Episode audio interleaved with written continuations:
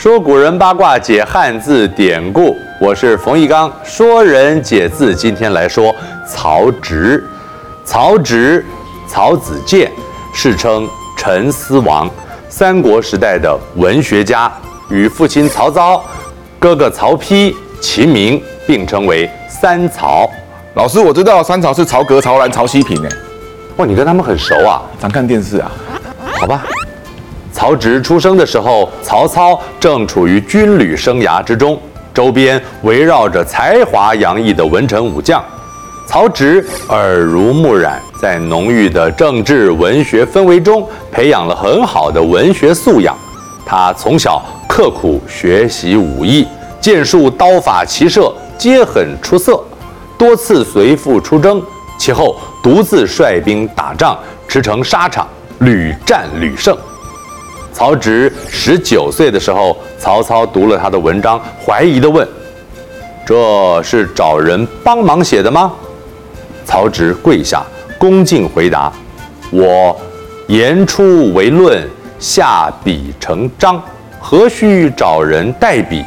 若不信，您能当面测试。”下笔成章，就比喻才思敏捷，又富有文采。当时。曹操所建的铜雀台恰好落成，他带着几个儿子登台，让他们各作一篇赋。曹植拿起笔来，马上就完成了让曹操赞赏不已的佳作《登台赋》。曹操惊讶不已，也因为一向爱才，自此有了想要立曹植为王储的念头，打破立长不立幼的规矩。可惜。曹植嗜酒纵欲，又过于自负任性，逐渐失去了宠爱，最后由哥哥曹丕继承王位。曹丕称帝之后，为了巩固政权，就要铲除曹植的党羽，所以曹植就掰了吗？还没有。曹植的好朋友丁仪和丁义被杀了，曹植因为无力营救，悲愤之下写了《野田黄雀行》。早知会失去权势，就不该交朋友。温驯的黄雀一见到药鹰，就吓得自己飞入猎人的网子里。不见离间雀，见药自投罗。幸而有少年见了，拔剑破网，黄雀才能再度高飞，并向少年道谢。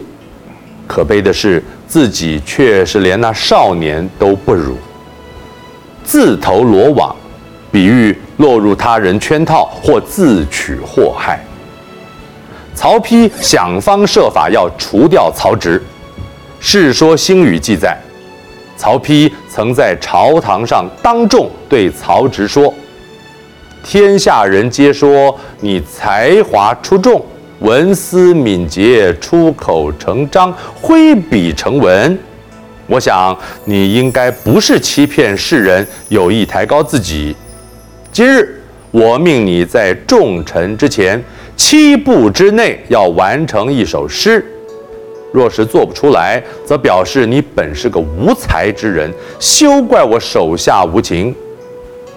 在此紧要关头，曹植举步前行，不到七步，写出了有名的七步诗。煮豆持作羹，漉菽以为汁。鸡在釜下燃，豆在釜中泣。本自同根生，相煎何太急。曹植做出诗来，曹丕未能如愿，却也没有就此罢休。他借分封之名，把兄弟们都派往荒凉贫瘠的地方，规定兄弟间。不准往来，同时派人监视他们，尤其对曹植更是严苛，封地一改再改，最后把他放逐到不但偏远，而且面积狭小、人口稀少的地方。曹植以文学成就出名，前期作品由于人生境遇顺遂，风格昂扬豪迈，但血肉不足，后期他不受重用。壮志受挫，备受压抑迫害，诗风转为沉痛不平，表现慷慨悲壮的情怀。曹植最后也因政治上的失意，抑郁而终。南朝的钟嵘赞美曹植的文章，骨气其高，卓尔不群。南北朝诗人谢灵运推崇曹植文采之高，无人能及呀。若把天底下才华的总和当作一担，曹子建独占八斗，我一斗，其他人共分一斗。才高八斗，就比喻才学极高。说我吗？呃，对耶，恭喜恭喜，冯翊纲也有一斗。下次我们说人解字，再会。